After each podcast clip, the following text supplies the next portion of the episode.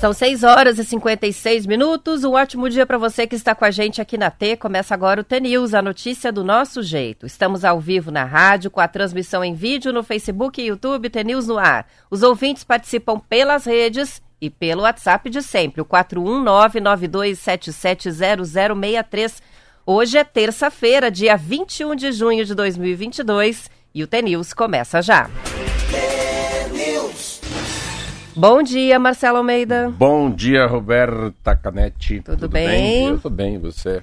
Temos aqui um abraços para mandar pro pessoal lá da T de Ubiratã, o Rodrigo e o Dr. Claudir, isso? É, falei com os dois no telefone, um faceiro feliz. Mazaro também, o Alessandro lá de Paranavaí também recebeu. Todo mundo recebeu, pelo jeito aí. As rádios receberam pelo menos acho que uns 10 livros, né, da Van de Luz. Opa, chegaram os pacotes então. Que é a metamorfose é irreversível. Então, cada um faz o seu jeito, faz a sua doação, faz seu bingo lá, né? Não tem jeito. Né? Cada um faz do jeito que quiser. E a gente faz o nosso jeito aqui, mas é, ela é eu tava falando, ouvindo, ouvi falar que só esse final de semana são 3, 4 mil livros que a, que a Amazon comprou da Van de Luz, vê que coisa louca, né? É uma, é uma capacidade de vender livro pela, pelo número que ela tem de, de seguidores. De né? seguidores né? e fãs na internet, um né? Um milhão de seguidores, né? Agora o seguidor dela, nosso que é, acho que é o pai e a mãe também. Um de Mariluz e a mãe de Cascavel estão sempre nos ouvindo aqui também. Que legal, viraram ouvintes. Além do livro da Luz, que tem muita gente recebendo da lista aqui, né, do programa de Curitiba, que a gente é, mandou os livros e o pessoal está recebendo. As rádios estão recebendo as caixas com os livros para fazer a distribuição aí na sua cidade. E também tem gente que está vindo buscar o da Carla Madeira. Está aqui a foto do Moreira com o livrinho Tudo é Rio na mão. Eu estava contando, Marcelo, quando cheguei aqui, ela vai lançar no dia 30, não é bem lançamento, já foi lançado o livro, mas ela vem para o evento literário com o Marcelo aqui no MON e eu comecei a ler o livro dela ontem, já estou na metade e, e, quase não consegui é. dormir, porque não é dá vontade forte, de parar. Né? É, é, muito, muito bom mesmo. O Moreira que recebeu, começa já que você vai ler em um dia. É um livro rápido de ler, é uma narrativa, assim, bem fácil de você compreender e muito impactante. Então, quando você vê, você já leu 60 é, páginas numa sentada rápida. Eu acho rápida. que essa é uma ideia com, com o fim da pandemia, tentar a gente levar, eu e você, né, irmos para o interior, mas com, com um escritor e com palestra, junto com a Rádio T, claro. A Rádio T que me leva. Mas esse livro, Tudo é Rio, eu comecei a ler, ler e, e tem livros que nos impactam, assim, que eu não consigo parar e eu não sei se é verdade. Que a pessoa tem uma habilidade tão grande, mas tão grande, para me prender que eu não consigo meio que sair da poltrona, não sei a hora do almoço, não sei se, se já é para ir no banheiro fazer xixi, se é para tomar água. E eu me perdi nesse livro, eu li numa tocada, assim, até a página 70 na primeira. Aí fui na segunda até a 150, falei, esse troço vai. E rapidamente fui atrás dela. Falei, ó, essa mulher tem que vir. Porque a. E eu falava para Roberta, leia, leia. Não, vai... não adianta você fazer um trabalho de marketing, né? Eu falei para ela, né? De de comunicação, né, de chamar ela para o encontro, se você não lê. Você não conhece o livro, né? Você não, vai, você não vai saber quem você está entrevistando. Daí a Roberta chegou aqui cedo e falou, ó, eu entrevistei, li, meu Deus do céu, me apaixonei. E... Tô com o livro aqui na cabeça, quero é. voltar logo para continuar minha Agora leitura. Agora vou ler um, um, outro dela chamado Véspera, Carla Madeira, que é um pouquinho maior, mas eu vou ler para ter um pouquinho mais de, ah, de, de autoridade, né, de poder, né, de poder cutucar ela e conversar com ela de uma maneira diferente. Mas é isso aí. Ó, é o Lucas de, da Rádio T de Jacarezinho mandou a foto da caixa agora aqui também. Já recebemos também. Chegou em todos os lugares. Então, Legal. Os ouvintes podem ficar atentos aí, se comuniquem com a rádio da sua cidade para ver como é que faz para ganhar o livro. Você vê como a rádio é uma capacidade de a gente, é, de a gente ser um pouco assim, que eu falo last mile, né? O mercado, mercado comum que fala, como é que é mercado? Mercado livre ou a gente consegue pela rádio, você vê como a rádio tem a capacidade de espalhar alguma coisa. Vamos fazer um bonequinho da Roberta Canetti aqui. Vamos fazer mil, mil bonequinhas da Roberta Canetti. Você vê como você consegue fazer com que a rádio espalhe mil bonequinhos da Roberta Canetti. A capacidade de espalhar coisa boa que a gente tem pela rádio de distribuir alguma coisa material, alguma coisa que é touchable, né? Você pode pôr a mão, como o livro da Vandiluz. Vamos lá? Isso aí, vamos lá. Já é hora de. Falando nela. Alma T.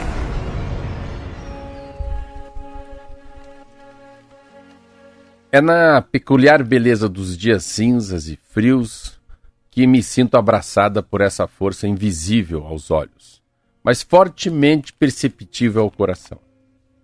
Há quem goste de ser beijado pelo sol. Há quem goste de ser embalado pela melodia envolvente da lua.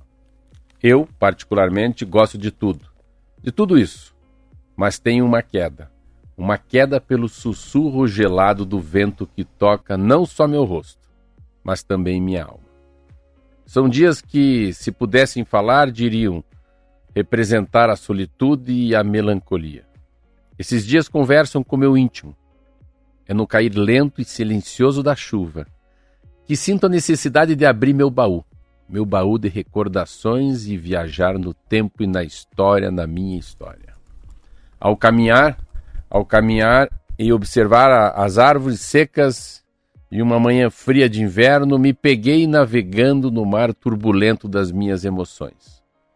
Sempre que me conecto com a profundidade daquilo que habita em mim, eu transbordo. Por vezes as lágrimas lavam as memórias. Às vezes, é o sorriso que celebra os momentos que ganham vida, novamente apenas por serem recordados. Então vem o vazio, os espaços vazios. A angústia de não compreender por que nenhuma recordação ou momento presente é capaz de preencher esses espaços por mais que a gente tente, lute e insista. A escuridão e a luz. Mas se a luz me espera no fim do túnel, devo aceitar então que caminharei pelos espaços vazios do túnel da escuridão. Não seria a vida um eterno entrar, sair de túneis escuros para finalmente se reencontrar com a luz? Sigo questionando e sendo questionada pela vida. Sigo buscando e me encontrando nas esquinas da dor e no conforto do amor. Luz. Maravilha! São sete horas e três minutos e vamos começar hoje o programa falando sobre a nova estação, o inverno que começou às 6h14. Ah, pouco, viu? Há isso uma aí. hora atrás, não é isso? No isso aí, uma 7 hora 3, atrás. Então faz uma hora que tá Menos tá de uma hora. E vai terminar no dia 22 de setembro, às 10h04. Segundo a previsão do CIMEPAR, que é o nosso Instituto Meteorológico aqui do Paraná, os modelos climáticos estão indicando a permanência nesse inverno do fenômeno Laninha, de intensidade oscilando entre fraca e moderada. O que, que isso significa? Isso significa que o Paraná deve ter um inverno marcado pela chegada frequente de massas de ar frio e seco de origem polar, associadas a deslocamentos de frentes frias pelo sul do Brasil. Vai ser um inverno frio e seco. A formação de nevoeiros vai ser frequente na estação, que deve ter os esperados veranicos também, mas principalmente na segunda quinzena né, de agosto e dali em diante. O cenário climático sugere, Marcelo, que o volume de chuva vai ficar entre próximo e abaixo da normalidade. A agrometeorologista do Instituto de Desenvolvimento Rural do Paraná, Evelyn Moraes, fez um alerta aos agricultores sobre os cuidados com as plantações. A colheita da maior parte do, do milho, segundo a safra, pode ter perda de produtividade por causa de fatores como a má distribuição das chuvas ao longo do ciclo da cultura, também geadas em lavouras suscetíveis, baixa luminosidade e ataque de pragas. A produtividade do café deve também ficar abaixo da normalidade em função da grande quantidade de grãos miúdos, em consequência das altas temperaturas e da seca durante o verão. Daí já não é consequência do inverno, é consequência do verão que a gente teve. O que se espera é o desenvolvimento normal dos cereais de inverno, trigo, aveia e cevada, favorecidos por essas condições meteorológicas que eu falei do inverno frio e seco. Em caso de geada prevista, o IDR Paraná orienta os agricultores a adotarem medidas para prevenir ou reduzir os danos às culturas que são sensíveis a baixas temperaturas. Quais que são as recomendações? É, no, na lavoura do café, de até dois anos, Hortaliças, mudas de frutíferas tropicais recém-plantadas e viveiros de plantas sensíveis é preciso proteger as plantas. Entre as opções de proteção, conforme a cultura, estão o aquecimento, a irrigação e a cobertura das mudas. As granjas de aves e suínos também devem ser aquecidas. Então, 6 e 14 começou. Eu adoro inverno. Começa hoje às 6 e 15 da manhã, 6 e 14 e termina dia 22. Dia 22 de setembro, às 22 horas e 4 minutos. O que, que tem de bom? A Roberta está falando mais do inverno no Brasil, estava procurando um pouquinho mais do nosso mundo aqui. Então, é menos chuvoso no Sudeste, no Centro-Oeste, na parte do Norte do Brasil e Nordeste, mas é mais chuvoso aqui. Não que seja muito chuvoso, Mas pelo que eu entendi, é, é a chuva é a chuva proposital e acertada para o agronegócio no estado do Paraná. Hoje é o solstício do inverno, que é uma coisa muito legal, acho que é melhor, um dos melhores, sempre falo que é o melhor, sempre estou mentindo para mim mesmo. Mas um livro que mexeu muito comigo chama-se Solstício do Inverno. E eu queria saber o que era solstício do inverno e solstício do verão. Solstício do inverno é, é, é, o dia que é mais curto durante o ano, né? É o dia do ano com menos horas de luz do que qualquer outro dia. Então, hoje é o dia que menos tem luz no ano todo. E o solstício de inverno é hoje. E, e é o, esse inverno é um inverno que também, aparentemente, ele é frio e com menos chuva, porque a atuação da laninha, que é o, como fosse uma. A, a, a continua é, o resfriamento, né, uma temperatura baixa do Oceano Pacífico na costa peruana, na costa do Equador, chama-se Pacífico Equatorial, não é tão intensa. Então, no fundo, o inverno passa a ser uma cara de inverno, não tem muita mudança. Tem uma duas entradas frias de uma massa polar muito forte, ainda em junho, duas em julho e em agosto diz que já está bem mais amenizado.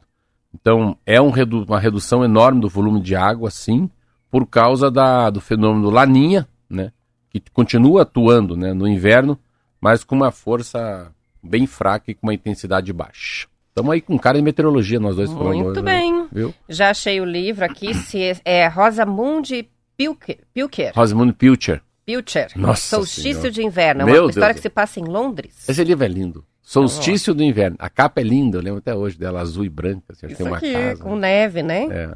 Então, ó, quem quiser referência, já estamos com a referência aqui. Depois vai lá para o nosso site na aba Referências para onde estão outros ó, livros outro livro indicados. que eu vou ler aqui também. Esse cara, esse cara aqui, sabe que eu me tornei amigo desse homem aqui, ó? Esse cara que mora em Maputo. Esse cara aqui é um, ah. homem, é um homem chamado Mia Couto, é. E agora ele escreveu um, um livro que acho que deve ser bem interessante. Então ele fala, o nome do livro dele é O Mapeador de Ausências. O escritor moçambicano Mia Couto fala sobre a necessidade do esquecimento e o papel da literatura na conciliação com o passado. Legal, né? Muito bom. Pode ser alguma coisa muito em relação à pandemia, pelo jeito. Esquecer o passado. Ótima sugestão também. Falando em inverno, olha que curioso, uma reportagem da BBC, Marcelo, mostra que os brasileiros nascem mais entre março e maio, nove meses após o inverno. Segundo a matéria, o motivo é uma questão científica ainda sem resposta. Os meses com menos nascimento, historicamente, aqui no país, são os de novembro e dezembro, justamente os meses dos filhos do carnaval. O levantamento publicado pelo jornal mostra que entre 97 e 2017 houve 17% mais nascimentos em março do que em dezembro. Em números absolutos, são 840 mil brasileiros a mais. A diferença também é consistente ao longo dos anos. Desde o início da série histórica de nascimentos no Brasil, nos anos 90, há uma alta a partir de março e uma queda a partir de novembro. Os dados foram levantados pela BBC News Brasil com base no Sistema de Informações sobre Nascidos Vivos do Ministério da Saúde. Outras fontes de dados, como as estatísticas do Registro Civil, do IBGE e do SEAD, mostram o mesmo padrão ao longo do ano. A bióloga e matemática americana Micaela Martinez, da Universidade de Colômbia, ficou surpresa com os dados aqui do Brasil. O país está entre os que têm a maior sazonalidade de nascimentos conhecida no mundo. Nos Estados Unidos, por exemplo, a diferença entre o mês de pico, com mais nascimentos, e o de vale, que é o que tem o menor número, não passa de 8%. Uma das hipóteses é de que o ciclo de nascimentos é provocado por mudanças no comportamento sexual ao longo do ano. Entram aí, por exemplo, um possível aumento da frequência das relações do inverno ou abstinência por motivos religiosos no período da quaresma. Outra hipótese é que a fertilidade humana pode aumentar ou diminuir de acordo com as mudanças nas condições ambientais ao longo do ano, principalmente quantidade de luz natural e a temperatura. Curioso, né? Meu Deus. É o contrário é que... do que a gente normalmente imagina, é, né? É, a gente imagina que, que ah, fazem mais amor no, no carnaval, no nasce mais no final do ano. Ah, mas tem muita, né? Primeiro que quando as pessoas comparam o Brasil, assim, me, me assusta um pouco, né? Você comparar o Brasil no número de habitantes e também por a extensão territorial. Então, comprar um Brasil com a Itália, com a Suíça, que é um país que eu fui bastante. Meu Deus, a Suíça se atravessa um país inteiro de carro em poucas horas, como se vai de Curitiba a São Paulo. Então, às vezes, as comparações, as comparações dos países, elas não servem por um motivo, sabe qual é? Assim, é, entrou hoje o horário de inverno, mas não entrou no Pará o horário de inverno, porque estão ligados mais aos Estados Unidos, estão ligados ao hemisfério norte. Então não tem solstício de inverno lá. Né? Eles vão falar de jada, ou de neve, ou de zero graus. Então, o país é muito grande. Quando se fala de nascimento. Isso aí é coisa do sul. É, é, se fala de na, nascimento, nascimento de pessoas, você tem que fazer por regiões, né? Região sul, região centro-oeste. Não dá para. A pesquisa no Brasil não funciona desse jeito. Mas é interessante que a gente falou aí, né? Primeiro do, do, de quanto tem de luz, né? De, de quanto é quente, de quanto é frio, ah, das festas religiosas, da abstinência. Aí tem e tem muita coisa que é comandada, né? Muita gente, não, vamos, vamos tentar ter o filho a partir de janeiro. Vamos, ainda as coisas não tão boas. Eu acho que o retardo, né, na, na, no começo de uma família, de fato, da, né, da procriação, das, é, também tem muita coisa que que é, é pensada, não é pensada, mas as variáveis são muito grandes. Então, a gente vê que o Brasil é diferente, porque pelo que se mostra, né, as diferenças, né, de que de, no, no, momento que nasce muito e nasce pouco é muito pequena. E no Brasil é diferente. No Brasil a diferença é muito grande e a gente fica imaginando que é a, a fertilização é muito maior no verão e pode ser que não, que seja no inverno. Mas é interessante a sempre que eu fico vendo por que, que as pessoas fazem pesquisas de assuntos que a gente não para para pensar, né? Esse tipo da pesquisa que a gente não para para pensar, assim. Vamos fazer uma pesquisa sobre isso. Vamos né? ver quais são os meses. Os meses que mais nasce criança, os meses que mais. Uma coisa que tem muito claro com isso, e teve muito, eu vi muita pesquisa da do quanto a pandemia fez a, a população diminuir no mundo. Aí sim.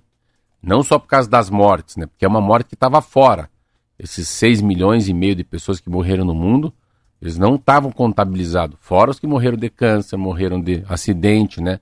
Que já é uma, uma média parecida. Mas se faz menos gente, né? Tem menos filhos, famílias estão mais curtas. A pandemia trouxe um, um susto para a população. É, um freio nisso também, né? Na é. questão do planejamento dos filhos. Daiana de Campo Largo diz que a família e amigos são exceção à regra, viu? Ela diz: não temos ninguém de março e abril por coincidência, diz a Daiana. São 7 horas e 13 minutos. Vamos fazer um intervalo? A gente já volta com mais notícias. É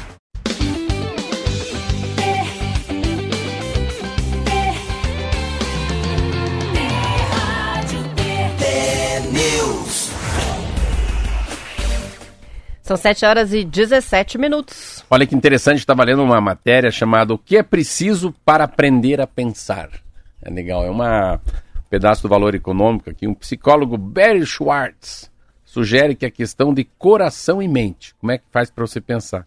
Ele fala o seguinte, que ensinar os alunos a pensar é uma dimensão uh, moral fundamental. Tem nove virtudes que você tem que entender para você aprender a pensar. Olha que coisa louca.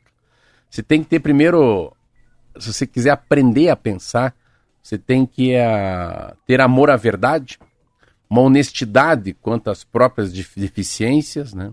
Você tem que ter imparcialidade na vida, humildade e vontade de procurar ajuda, uma perseverança, você tem que ser um homem ou uma mulher de coragem, ouvir as pessoas com atenção e ter empatia e um olhar por meio de outros pontos de vista e sabedoria.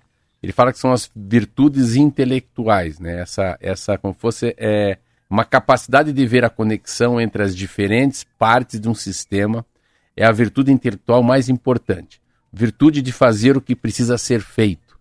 Então, para você aprender, você tem as pessoas que têm virtudes morais, fala a verdade, é honesto com as deficiências, tem humildade de ouvir, de escutar, tem mais capacidade. Uh, de aprender a pensar. E fazer o que precisa ser feito, ou seja, ser prático, né? Em vez de ficar se emocionando com tudo, nervoso, nervosa, é, triste, deba se debatendo, é parar para pensar na solução e tentar resolver. Se tá não bom. dá para resolver, resolvido Vamos está, não é assim? É. Muito bom. É, além de tudo, a inteligência leva a paz de espírito, se você for analisar, né? Porque faz com que as ah, pessoas. Ah, mas você falou então, olha né? essa aqui. Não, já que você falou, essa aqui é melhor ainda. Essa aqui é uma. A revista vem falar sobre priorizar. Olha que louco isso aqui. É, mas será que tudo é urgente? Sem dúvida, são muitos que vivem de urgência em urgência. Priorizar o que é importante. Sem dar um basta na ditadura da urgência, fica mais difícil ter uma vida de bem consigo. A primeira dica é desacelerar. As demandas que serão sempre maiores do que a nossa humana capacidade de dar conta delas. Se tudo for urgente, nada é realmente urgente. Essa é linda, hein? Se tudo for urgente na tua vida, nada é realmente nada urgente. É. A angústia, a frustração, a ansiedade, a tristeza, muitas vezes vem porque estamos tentando controlar aquilo que não conseguimos, em vez de focar no que podemos. O autoconhecimento é o que torna possível entender o que, no, que, o que nos é caro. Então ela fala muito dessa coisa de prior, da, da, da qual que é a priorizar, o que, que tem que priorizar na tua vida. E ele coloca um negócio que é muito legal, que tem três esferas importantes. Tem é, uma esfera o que é importante para gente, o que, que é urgente para gente e o que, que é circunstancial para gente. O que, que são importantes? Importantes são as tarefas que trazem resultado e nos conduzem ao nosso propósito. São coisas importantes. A esfera do urgente, geralmente, retrata tarefas que foram procrastinadas ou feitas rapidamente, sem qualidade, com o único intuito de tirar da frente. E qual que é a esfera da circunstancial? A esfera circunstancial envolve coisas socialmente aceitas, prazerosas, mas que não conduzem aos nossos propósitos. Então, você vê, o importante é importante, faça, não deixe para amanhã. Fez urgente, aí é urgente, porque já deixou de fazer, já está atrasado. Ou você ou alguém, né? Ou alguém, é. Mas isso que eu digo, a, a urgente retrata de tarefa que foi procrastinada foi feita sem qualidade, ou já foi feito rápido e tem que refazer. E o circunstancial é uma coisa muito mais da sociedade. É importante fazer, mas não é teu propósito de vida. Faz porque tem uma agenda social, vou lá, dou oi, dou tchau e vou embora. Mas não é importante. E não é prioridade na vida. Ou seja, vá se tiver com tempo sobrando. Senão, melhor não, não é isso? É, e ele fala muito Não sim. ficar se entupindo de compromissos que não é, são e, relevantes. E, e, ela fala muito que a priorizar você mesmo é, é você aprender a dizer não. Daí essa parte é muito legal da, dessa. Desse... Onde que está esse texto? Que está todo mundo desesperado aqui atrás do texto. Esse texto é numa revista chamada. Ah, é na Vida Simples. Olha aí, ó, é a capa da revista. Ok. Lê, você consegue ler? A gente saiba priorizar é o título da matéria principal. Escutar a nós mesmos e reconhecer o que importa, deixamos de passar o dia apenas equilibrando urgências e permitimos que a vida flua com mais leveza. Parabéns. A gente tira foto da matéria para mandar para os ouvintes, tá bem? Depois do, do programa a gente envia, porque já tem alguns pedidos aqui de link, mas link não tem, porque é uma revista que é por assinatura. Então, é. para ler a matéria na internet você tem que ter assinatura. Mas a gente fotografa, resolve então, faça, vocês. Então faça tudo sem urgência. Sem urgência, depois é. do programa. Agora é. o mais importante é seguir com o programa. Priorize o T-News. Isso aí. Bom dia para o Leandro de Campo Mourão, Roberto Silva de Luisiana está com a gente também participando. Paranacite está representada pelo Caio, tem de Itaguajé o ouvinte Antônio Farias mandando mensagem no Facebook, o Marco Silva dizendo que em São Paulo capital o inverno chegou, amanheceu friozinho gostoso, 13 graus, que para eles é suportável, ele diz o Marco. cidade de São Paulo é uma cidade fria, a gente descobriu que é até mais fria do que Florianópolis Sim. e Porto é Alegre, é não é isso? Curitiba é a primeira, São Paulo é a segunda. Muito bem. Bom dia também para o Alex de Arapoti, entre tantos outros que estão participando aqui. Vamos falar da Petrobras, que informou ontem que o Conselho de Administração da estatal já nomeou como presidente interino da companhia o diretor executivo de exploração e produção, Fernando Borges. Ele fica no cargo até a eleição e posse do novo presidente, como está previsto no estatuto da empresa. Mais cedo, José Mauro Coelho pediu demissão do cargo de presidente e renunciou ao cargo de membro do Conselho Conselho de Administração da Petrobras. Ele antes tinha dito que não faria isso, mas fez. Na última semana de maio, o Ministério de Minas e Energia informou que o governo federal, como acionista controlador da Petrobras, já havia decidido pela troca. À época, o governo anunciou que José Mauro Coelho, que assumiu o cargo em 14 de abril, seria substituído por Caio, Caio Mário Paz de Andrade. O novo indicado precisa ser aprovado pelo Comitê de Pessoas da Petrobras, que faz a avaliação do currículo de cada um. Depois, ele tem que ser eleito na Assembleia Geral Ordinária da empresa e ainda depois dessa etapa tem o nome submetido ao Conselho de Administração da companhia, onde precisa ser aprovado. Então, é um processo que tem três etapas ainda, mas a indicação do governo continua sendo o Caio para esse cargo de presidente. Ah, é um Quanta troca. bando de demagogia, né? Um monte de medida temerária. Nossa, aquele presidente da Câmara, depois eu vi lá o Ricardo Barros falando. Então, assim, eu fui deputado federal duas vezes, uma vez e meia. Então eu convivi muito com Brasília e eu vou dizer assim a verdade, assim, nem que doa em você. É um circo. É um belíssimo circo para a gente assistir. Brasília é um circo, porque é um problema global, é um problema mundial. É... Não existe solução milagrosa para um problema complexo e mundial. Não tem como. Tá? Então eu estou com 100 quilos, estou com 20 quilos acima do meu peso. Não tem jeito, é regime. Não, não tem jeito. Ah, morreu meu pai. Não tem jeito de não ficar enlutado. Entendeu? Então, assim, tem coisas na vida que tem. Não adianta achar que a criança não vai passar pela adolescência, não adianta é, achar que não vai ter a crise nenhuma no teu casamento. Assim, daí os caras querem achar uma solução, porque todo mundo está morrendo de medo, né? É, um quer ganhar a eleição, o outro não quer perder a eleição, o outro. É, ontem o Ciro Gomes falou que o Bolsonaro é frouxo. O Bolsonaro falou que a Petrobras é contra o Brasil. E o Lula falou que no governo dele a gasolina não vai subir. Pelo amor de Deus, cara. Somar os três dá nada. É tanta besteira que a gente fala. É um problema mundial. Todos os países do mundo estão sofrendo isso. É uma, é uma capacidade da gente entender que é preciso economizar, que não tem jeito, a gente depende desse total de petróleo. E você vê, esse moço que estava lá falou: vou ficar até o final. Claro que você não vai ficar até o final. Você vai ficar até a hora que esquentar a chapa. A hora que esquentar a chapa, você vai cair fora. Fiquei muito feliz comigo mesmo ontem, porque eu estava deitado vendo assim uma passagem, um, as letras ali no Globo News e tinha uma, assim, uma mensagem. CPI pode ser um tiro do pé no governo. E eu falei de manhã sobre isso, que era um tiro no pé fazer CPI. Porque CPI você sabe como começa, não sabe como acaba. Né? Porque como é um palco de exibição, é uma macaquice, daqui a pouco você tem um tipo de corrupção que o Bolsonaro pode ser que nem saiba no governo dele. Claro que a Petrobras não tem corrupção como tinha no governo da Dilma e você começa.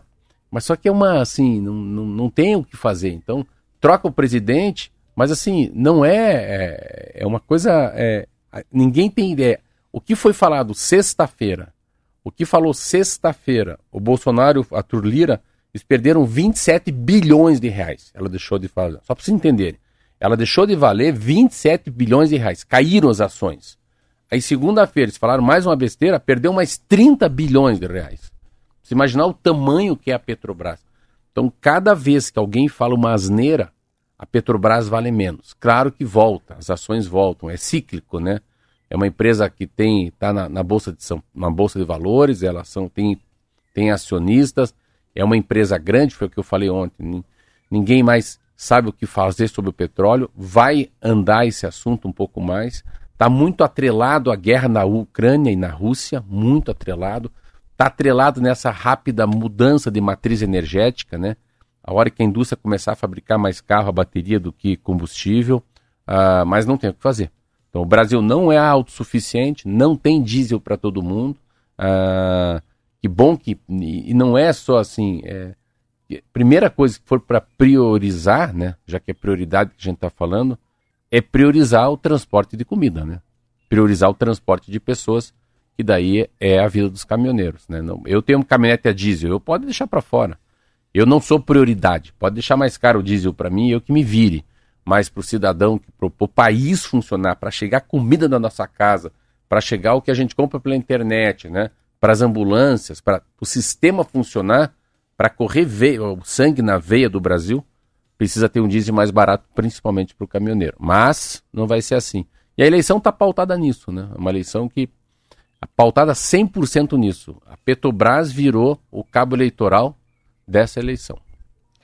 São 7 horas e 28 minutos. Olha só que engraçada a participação que chega aqui do Sinésio. Se não fosse trágico, seria cômico. Não adianta trocar, ele diz a presidente da Petrobras. Tem uma política de preços, não mandamos mais em nada, e ainda diz assim: esses políticos são tudo pé de macaco. Ah! o Marcelo puxa o couro aqui, né? É, são os pés de macaco. É. E é Todos os dias alguém é... participa chamando e, é- alguém de pé de macaco. E acho muito interessante. Não é, não é nada contra a classe política que eu fiz parte.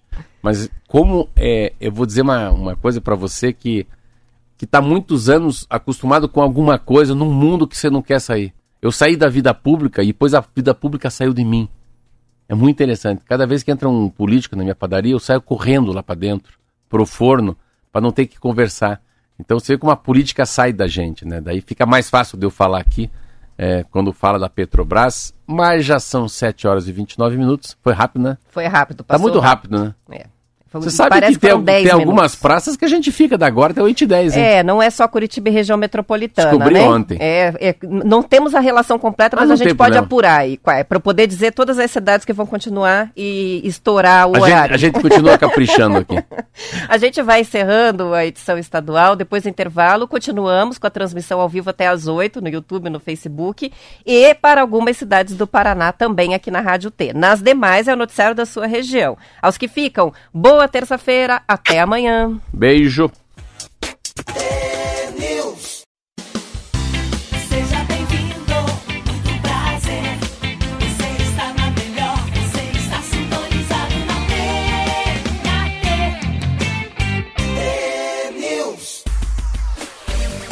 São 7 horas e 31 minutos. Uma reportagem do Estadão, Marcelo, mostra que os deputados federais campeões de voto de quatro anos atrás apostaram no discurso ideológico e não conseguiram liderar os principais debates no Congresso Nacional. Dono da maior votação para deputado federal em 2018, Eduardo Bolsonaro, do PL de São Paulo, não entra nas discussões relevantes da Câmara. Investe nas redes sociais e tem uma atuação voltada para o bolsonarismo raiz, como se chama, em um canal no YouTube. Ele teve apenas um projeto que virou lei, o que cria o Dia Nacional da Pessoa com Atrofia Muscular Espinhal. A Joyce Asselman, que é paranaense, foi a segunda mais votada. Ela informa que é autora de 289 projetos de lei e coautora de muitos outros, inclusive o que regulamentou a telemedicina e o homeschooling no Brasil, mas não tem papel de liderança em debates ou negociações dentro da Câmara. No Rio, o campeão de votos foi o deputado Hélio Lopes, do PL, amigo de Bolsonaro. Até agora, ele teve dois projetos aprovados. Um institui o ranking nacional esportivo das instituições de ensino superior brasileira e o outro aumenta as penas por casos de abandono e maus tratos a idosos. As duas propostas não andaram no Senado.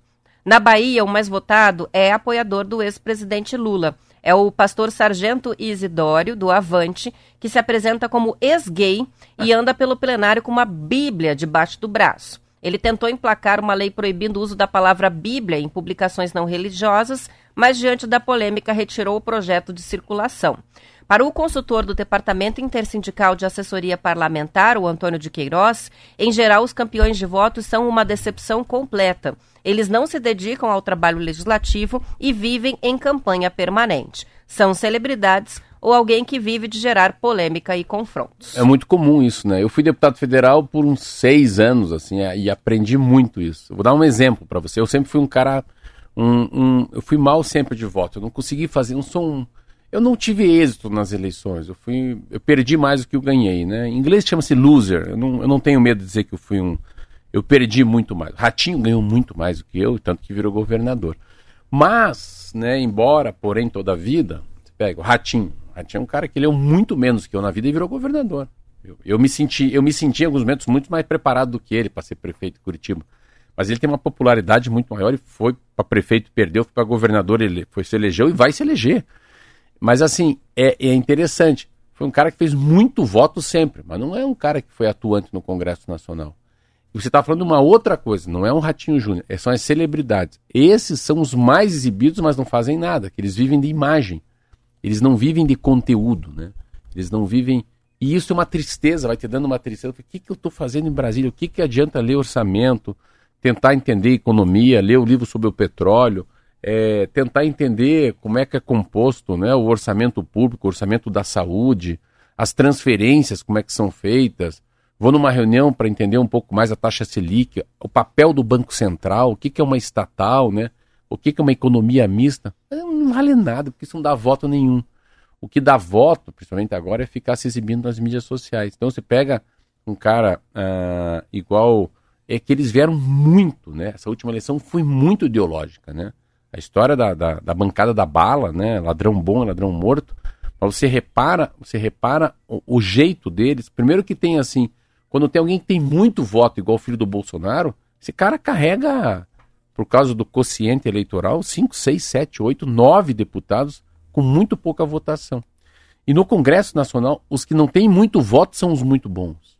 Né? Eu, eu lembro que eu trabalhei na Comissão de Justiça e Cidadania, a comissão mais legal. Tava eu, tava o Maluf, se é ladrão ou não, mas era um cara muito inteligente. O Esperidião Amin estava comigo, que era o ex-governador, a Luiz Irondina, estava a filha do Tarso Genro, aí o Miro Teixeira, aí o Fábio Trade. Então, assim, ou é advogado ou é médico. Ronaldo Caiado, que hoje é governador de Goiás. Então, se percebia na Comissão de Justiça e Cidadania que só não podia ser bobo exibido.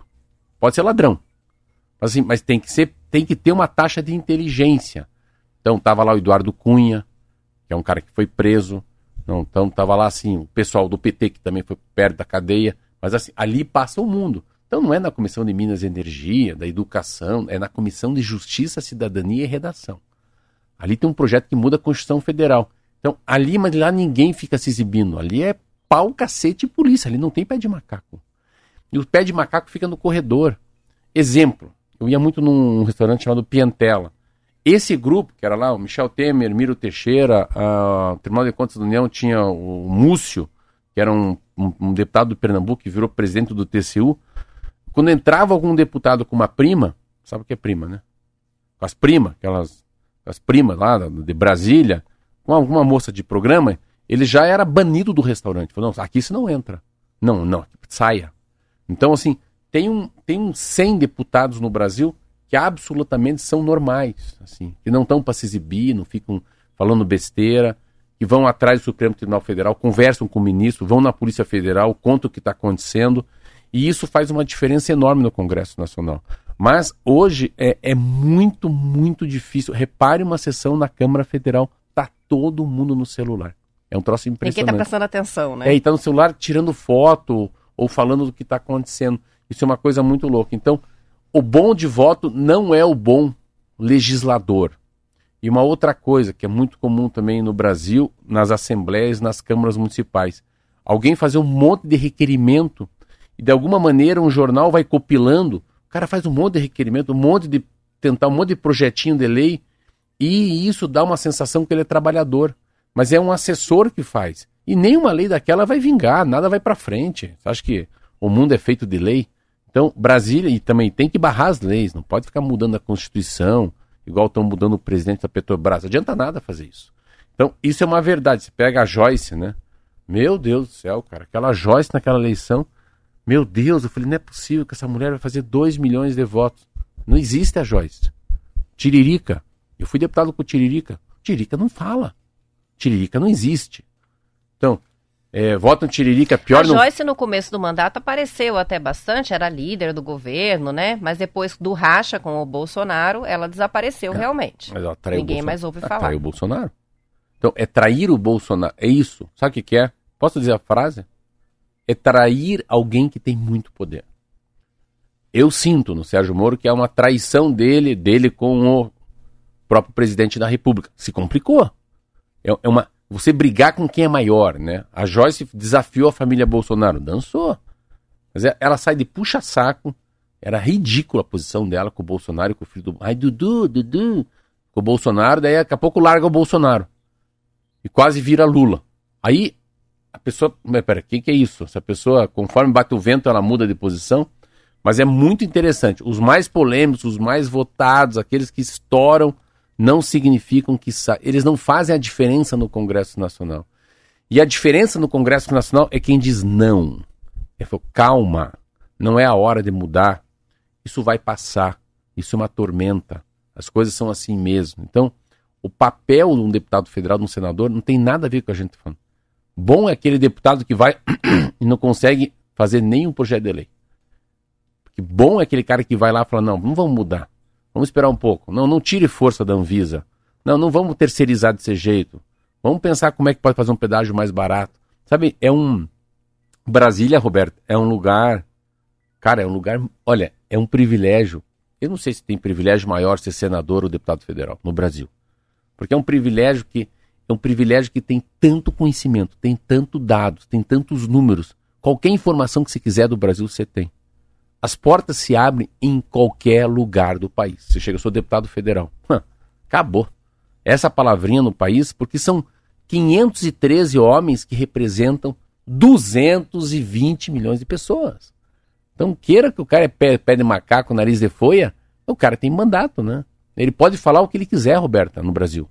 A democracia tem disso. Esse cara representa um 500 avos, né? 513 avos da população brasileira. Então ele, ele tem. Mas, infelizmente, se elege com 2 milhões de votos, 1 um milhão de votos, o Tiririca, o, né, o Zé da Coxinha, o que anda com a Bíblia embaixo do braço. E fica em campanha. Como é que é o outro? Esse eu gostei, o ex-gay. É isso aí. São 7 horas e 41 minutos. Foi inaugurada ontem em Ponta Grossa a nova unidade de progressão instalada pelo Departamento de Polícia Penal do Paraná, junto com o Tribunal de Justiça. A finalidade desta unidade é desenvolver atividades de trabalho remunerado e também de estudos para os presos. São 350 vagas. A nova unidade funciona em um antigo seminário que foi alugado pelo governo do estado. As empresas que vão usar a mão de obra dos presos serão, é, estão né, instalando barracões dentro da área.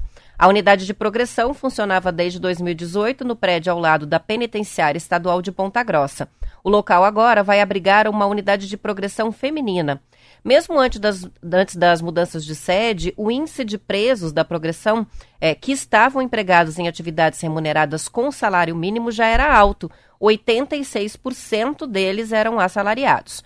Os presos recebem 75% do valor e o restante é direcionado para o Fundo Penitenciário do Paraná para despesas, como luz e água. Esse modelo admite presos com bom comportamento e em fase final do cumprimento de pena. Segundo o secretário de Estado da Segurança Pública, Wagner Mesquita, o índice de retorno ao sistema penitenciário do preso que passa por uma unidade como essa é de menos de 5%. Aí é que está o resultado, né? De você ter você, é, atividades de estudo ah, e profissionais dentro da cadeia. Esse é Ponta Grossa, né? Ponta Grossa. Eu acho que tem um, a gente fala de ressocialização, é que você tem que dividir esse. É outra coisa que a gente sempre fala e tem que tentar. A gente tem que ser paranaense nesse momento. Vamos dizer. É a capacidade que a gente tem de ressocializar os nossos presos, né? Onde é que os caras colocam daí Bangu 1, Bangu 2, Rio de Janeiro, Papuda? Daí vira uma confusão enorme. Mas a, o, o, Paraná é interessante. O Paraná é um, é um, estado. O Detran tem muito disso, a Sanepar tem muito disso ah, o sistema penitenciário tem muito disso, é que são sistemas feitos de pessoas. Então, assim, eu trabalhei por muito tempo aqui no sistema penitenciário na remissão de pena por livro. Mas tem remissão de pena para para quem mexe com é um artesão, né? Aqui tem muito, então são os barracões, né? As empresas que têm algum tipo de isenção. O Júlio Koube, que é nosso ouvinte, meu parceiro da Horta, ele também já teve aqui, já é um espaço né? enorme lá que os presos estão plantando. Então, assim, Claro, não é para todos, né? Tem um crime organizado, essas coisas aí é diferente. Vamos pegar mais um, uma ressocialização daqueles que não estão no time do crime, né? Da, das facções nacionais, que é uma coisa diferente que eu não gosto muito de falar. Mas pegando aqui a ressocialização dos presos, é, o que vale é o, é o resultado final, é o supra-sumo, né? É o, é, o, é o sumo do limão ali no final, que é essa ressocialização. É quantos que não voltam para a cadeia depois que tiveram essa adaptação, que é o trabalho, né? Se a gente parar para pensar, não precisa ser muito inteligente. A cabeça parada é a oficina do diabo. Aí que está o problema, né? Então, como é que você faz com que aquele cara, é igual criança.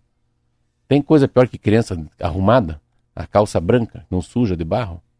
Criança normal é criança que se suja, corta o joelho, bate a cabeça, né? Quebra o vaso Suado da avó. É, joga a bola, quebra a casa do vizinho, põe um som alto. Se não for isso, tem problema. Né?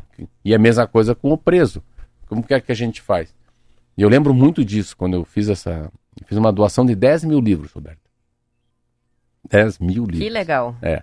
Eles iam buscar para mim, assim, o pessoal do sistema penitenciário, ah, me arranja uns livros para fazer a ressocialização dos presos. Eu falei, pelo amor de Deus, cara, quantos mil presos tem? Que adianta vocês pegar aqui, pegar 120 livros, 200 livros meus? Peçam coisa de graúda, né? Parruda. E daí eu comprei 10 mil livros a 1,50. No fundo eu gastei 15 mil reais, porque a dona dessa, dessa companhia aqui, ó, da mesa da a Carla. Carla Madeira contou que também participou de um projeto de remissão de pena com doação de livros e ela mesma foi conversar com os presos. Não Olá. lembro agora de qual unidade penitenciária, mas então, ela também participou de um comprei, projeto assim. Eu comprei 10 mil livros dessa editora dela, Record. E ficou, ela ficou é, muito, muito contente com a conversa que teve com os presos, porque eles realmente entenderam o livro, a história, fizeram reflexões. Então, assim, interessante, né? Você vê que o projeto dá certo. Dá. Porque eles têm que fichar o livro. Então, não é só dizer que leu, não é não. só pegar. Tem que pegar e tem Faz que um resumo, e é assim, a, é, é quatro. É, a remissão de pena é quatro dias a cada 30, é por mês. Então, se você lê um ou dois livros, faz uma resenha, tira a nota para cima de sete, para ver que você lê o livro. Você tem, então, num ano, 4 vezes 12, nós estamos falando aí 48 dias, num ano. Em dois anos, nós estamos falando em 96 dias. O cara já começa a. Opa! Em três anos, o cara fala, pô, peraí, eu vou ficar 150 dias a menos se todo mês eu ler um livro. E isso é a história do livro. Então, mas funciona quando você faz isso em pequenas porções, né?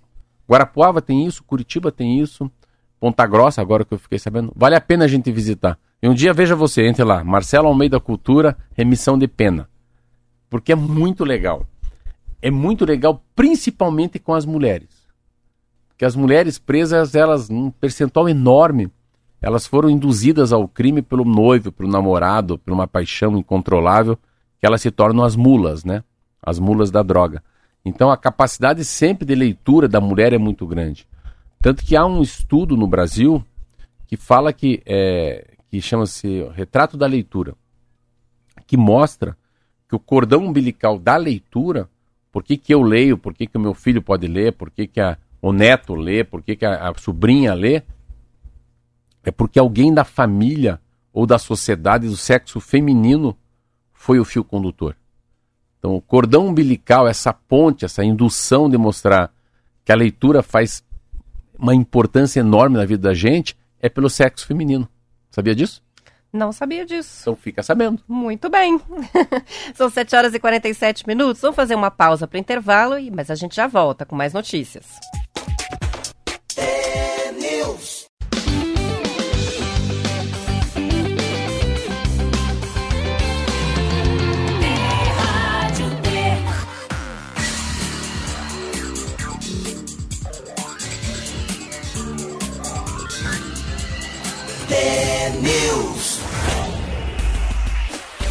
São 7 horas e 49 minutos para comemorar 39 anos atuando no jornalismo paranaense. O Bem Paraná abre hoje a exposição 39 anos em 39 imagens de Curitiba. É uma mostra com a participação de 10 fotógrafos atuantes na capital paranaense, com imagens de diversas épocas e estilos. São eles o Albari Rosa, o Daniel Castellano, o Orlando Azevedo, Vilma Slomp, o Sérgio Mendonça Júnior, João Urban, Rodolfo Birer, Sérgio Sade, Gisele Pimenta e Franklin de Freitas. A exposição está montada na sede do Bem Paraná, na Avenida Cândido de Abreu, e continua até o dia 1 de julho. Depois, a mostra vai para a Biblioteca Pública do Paraná. Segundo o diretor-presidente do Bem Paraná, Rodrigo Barroso, a exposição é uma homenagem a todos os fotógrafos do Paraná que enriqueceram as matérias oferecidas aos leitores nos formatos impresso e digital. O Bem Paraná foi fundado pelo jornalista Roberto Barroso em junho de 1983 com o nome de Jornal do Estado. Em 2013, passou a se chamar Bem Paraná. É interessante essa história quando você falou do Bem Paraná. Eu fiquei lembrando do, do Correio Paranaense, Marlete, que era? Correio de Notícias, que eu era, eu, era, eu era deputado, eu era vereador e era importante visitar a redação e falar com o dono. Aí você senta, vem uma secretária trazer um café no correio. Odone, né? Acho que era o nome do dono. Depois o velho Barroso, que eu também conheci, que era o pai do Rodrigo Barroso. Nossa, na Gazeta do Povo tinha uma secretária que era uma oriental. Ela vinha, o seu Marcelo, o doutor Francisco já está te esperando. Você entrava, aí entrava um fotógrafo, tirava uma foto, assim, sabe? Aquela pose de inteligente. Cara de inteligente. É, não, e daí coloca o jornal do dia, né? Daí no outro dia o Dino Almeida falava, Marcelo Almeida visitou a redação da Gazeta do Povo. E a gente achava aquilo importante. Hoje não tem mais jornal de papel, né? Eu tava vendo ali, tava esses dias alguém comentando, até fiquei meio de, de orelha seca, assim, ouvindo uma conversa de um casal, falando até quando a Gazeta do Povo aguenta, né? Porque sai do papel, vai para vai pro digital. Eu não tenho no digital, não gosto. Só gosto da Folha, do Estadão, do Globo e Valor Econômico. Não vejo mais Gazeta. E é o jornal que eu gostava. E sabe por que eu gostava? Eu gostava de saber quem que morreu. Assim, quem morreu? Eu não sei quem morreu. Depois, daqui a pouco eu passo lá para natação, tem um velório. Outro dia eu soube que era amigo meu ou um pai do amigo meu, ou um professor da faculdade. Então, uh, o, o, jornal tem coisas interessantes. Eu, eu, particularmente, adoro ler horóscopo. Mas eu leio horóscopo. Essa eu não sabia, Marcelo. Eu adoro horóscopo. eu adoro ler horóscopo. Eu adoro ler o que, que tinha 100 anos atrás que aconteceu. Acho legal, assim, essa coisa de um século. Mas, assim, horóscopo. Uh, claro, eu gosto do caderno, assim, do que tem de cultura, né? Ah, ontem Samuel, Samuca abriu mais uma loja da Livraria da Vila, em São Paulo. Eu gosto de saber isso. Ou não, né? O Mia Couto vai lançar um livro chamado Ausência. Então, isso vem sempre no lado do ou livro, ou livro, cinema, é, seriado e teatro. Umas coisinhas assim que eu gosto. Mas eu gostava muito da Gazeta do Povo porque ela trazia coisas assim muito peculiares da gente. O que falta é da gente. Eu não quero saber da favela do Rio de Janeiro. Eu não moro no Rio de Janeiro. Eu não quero saber, mas eu quero saber da gente, né? Se tivesse uma Gazeta do Povo hoje, eles iam falar. Quer ver? Exemplo. Ontem tomou um caminhão perto de Ponta Grossa. Ficaram seis horas com a estrada fechada. E ninguém bate no governador. Ninguém bate na falta do pedágio. Eu falo, ah, você defende o pedágio. Não, não, seja um real o pedágio. O que, que significa seis horas parado dentro de um carro, uma família com uma criança sem fralda? Vai. Com uma senhora que está com um problema. Então, assim, ninguém, ninguém avalia isso. Então, por quê? Porque não tem jornal escrito, não tem jornal que vai lá e fala, vamos bater aí. Então, a gente não tem referência. Eu não tenho referência. Não tenho referência nenhuma do Paraná. Eu vou ler. O que eu, única coisa, o que eu mais gosto ainda é do Bem Paraná. Você vê. O Bem Paraná traz matérias... E que é o nosso jornal impresso daqui, né? Porque temos a Folha de Londrina, mas é um jornal bem voltado para o noticiário da região norte do não, Paraná, e, né? Ele traz e o Bem coisas... Paraná puxa mais para Curitiba. Não, ele, ele traz um... Aparentemente é um besterol bom, assim. É um... Ele traz umas matérias simples, assim. Mas o simples que é bom, assim, ele traz algumas coisas assim. Ah, vai ter a feira do inverno em Bituva, um negócio assim. Daí assim, mas me dá interesse. Vai que eu pego o carro e vou até em Bituva, né? Então, ah, vai começar agora a colheita do pinhão. É ilegal o pinhão até hoje. Ah, tem assim, festival de Morretes Antonina, que é um troço porreta, né? É legal. Mas eu sei. Então, eu fico vendo ah, o quanto era importante ah, o jornal e assim, a conversa. Eu, eu tive o privilégio de conviver com a Boca Maldita, né? O pessoal da Boca Maldita que lia, chegava lá, todo mundo com a Gazeta do Povo na mão. Um já trazia a tribuna para falar do Atletiba. Daí tinha o Correio de Notícias. Aí tinha o Jornal do Estado, que é do Barroso, né? Que tinha aquela coisa azul em cima. Mas ali, ali fluía, né? Sabe, ele fluía a conversa. Pô, daí tinha. Então, pega, eu convivi muito com o Cid de Stephanie, que é o bruxo. O velho chato. Mas a gente se amava, brigava, me xingava, rapaz do céu, batia em mim, falava mal de mim e ia lá em casa. Daí. Um dia saía, ia lá naquele. Como é que é aquele lugar que você vai na Tilho, lá em cima, na, na no Bex? O Bex? Bex, não, lá tomar cerveja naquela esquina. No Mas Bex? O Bex fica. O Bex lá é ali cima. quase no, na Água Verde. Então, né? lá, perto é do Bex. lá no Bex tomar uma cervejinha. É, ainda tem o Daí Bex. ia lá com ele, daí tomar uma cervejinha, bebe. E eu, eu não gostava de beber, comecei a beber com ele. Bebe, porra, bebe. E aí um dia ele foi comprar fotografia, comprei. Eu tenho acho que 100 fotografias dele. Custou assim 100 mil reais. É, eu paguei mil reais a fotografia dele. Eu tenho 100 fotografias em preto e branco. Eu precisava imprimir dentro de um CDzinho. Vale nada hoje, que todo mundo tem. Mas eu queria ajudar ele. Então ajudei ele. Ele é muito na minha casa. Chegava. Daí a casa dele tinha uma coisa muito linda, falando dos fotógrafos. Chegava lá, leva essa caixa de, de paçoquinha para casa. Eu vou pegar uma caixa de dadinho. Olha o que ele me dava. Ah, Maria Mole. Todas essas coisas assim, achava tão interessante. Bolacha de bolacha de pão de mel. Tudo ele tinha em quantidade, assim, na casa dele. Essas coisas são baratas, você compra em distribuidora. Mas a conversa era tão boa. Daí ele falava para mim quem que era o filho do Fontana, a família Fontana. Venha ver as fotos da erva mate. Venha ver como é que era antigamente o alagamento em Curitiba. Olha as histórias dos cinemas, a importância do cine lido. Então o jornal tem essa capacidade de, de trazer coisas que ninguém traz. Olha isso aqui, ó. Leia. Eu não... Leia, lê em cima lá. Lê isso. O título da matéria? Qualquer coisa. Bom, título da matéria. Força de vontade, aproveitando a paisagem no topo do mundo. Olha quem é aí. Leia quem é. Joel Krieger, brasileiro mais velho a chegar no cume do Everest, agora quer cruzar sozinho o Canal da Mancha. É isso aqui. Isso, é um e tá lá o registro. isso aqui é um paranaense ele é genro do dono do Pátio Batel, do Miller. Tem 65 anos. Tá lá caindo, quebrado, que machucou as costelas, eu conheço ele. E que a partir de 50 anos decidiu ser atleta. É triatleta, nada 4 mil metros por dia. Uou! É. que ele, é, ele é, no fundo, ele é do Berek Krieger ali. Acho que ele é filho, parente do Berek Krieger. Então, assim, mas é, é dessa maneira que você guarda a história de um cara. Se ele fosse meu pai, meu avô, eu ia cortar esse jornal e ia colocar num, num quadro, assim, né? Eu então... acho interessante que a gente cada vez menos tem o hábito de ler o jornal de papel, mas como é importante para as pessoas quando sai a matéria no jornal impresso, não é não? Todo mundo guarda o recorte, aquilo é, uma, é um registro diferente. Eu tenho olha, vários olha... ouvintes mandando mensagem dizendo que tem saudade até do cheiro então, do jornal de papel. É- Embora é... ainda existam aqui, os jornais, mas cada vez coisas, tá? menos, tá? né? Como é que eu vou falar sobre priorizar? Eu, eu só posso tirar daqui tirar daqui e colocar nessa folha, mas será que é tudo é urgente? O que, que é priorizar? O que, que é importante? É, chega dessa ditadura da urgência. Quando você tira do papel e coloca num papel, também é uma maneira de memorizar. É diferente de tirar do iPad para o papel. Assim, então é muito legal a ideia deles. Eu, se fosse eles, dava um pouquinho mais a continuidade. Eu colocaria à venda as fotografias dos fotógrafos. Eu compraria. Eu Quem tenho... sabe pro ano que vem que eles vão completar 40 anos, e daí tem que ser uma comemoração vê, maior, né? Eu tô pagando um fotógrafo para tirar foto lá do Juvevê e do, do Cabral, para eu colocar as fotografias dentro da minha própria padaria. Eu quero a foto do mendigo, a foto de uma árvore, uma foto de uma esquina. O cara fala, pô, isso aqui é o Cabral. Então a, a, a história da fotografia, do papel. Você vê, eu, eu saio daqui todo dia vou na banca Bom Jesus. Por quê? Porque tem vida simples ou porque tem a Exame, ou porque tem a Globo Rural, ou porque e os jornais impressos tem a tribuna, que você gosta de folhear. Tem a né? tribuna. Né? Isso aí. E tem o horóscopo também, né? E o horóscopo também. E o, como é que se chama? O obituário.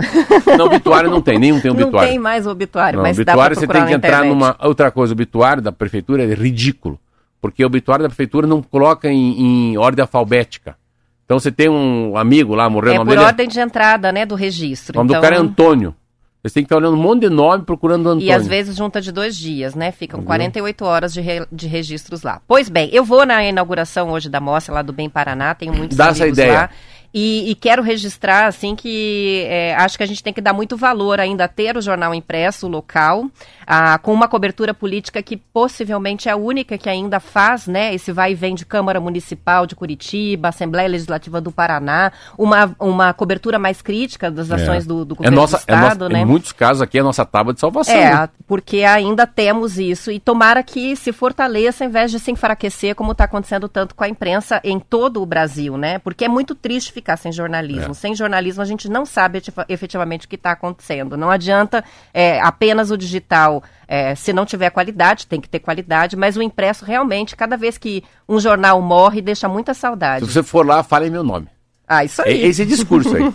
Muito bem, vamos encerrando por aqui. Amanhã a gente estará de volta às 10 para as 7 com mais The News. Até lá. Tchau, até amanhã.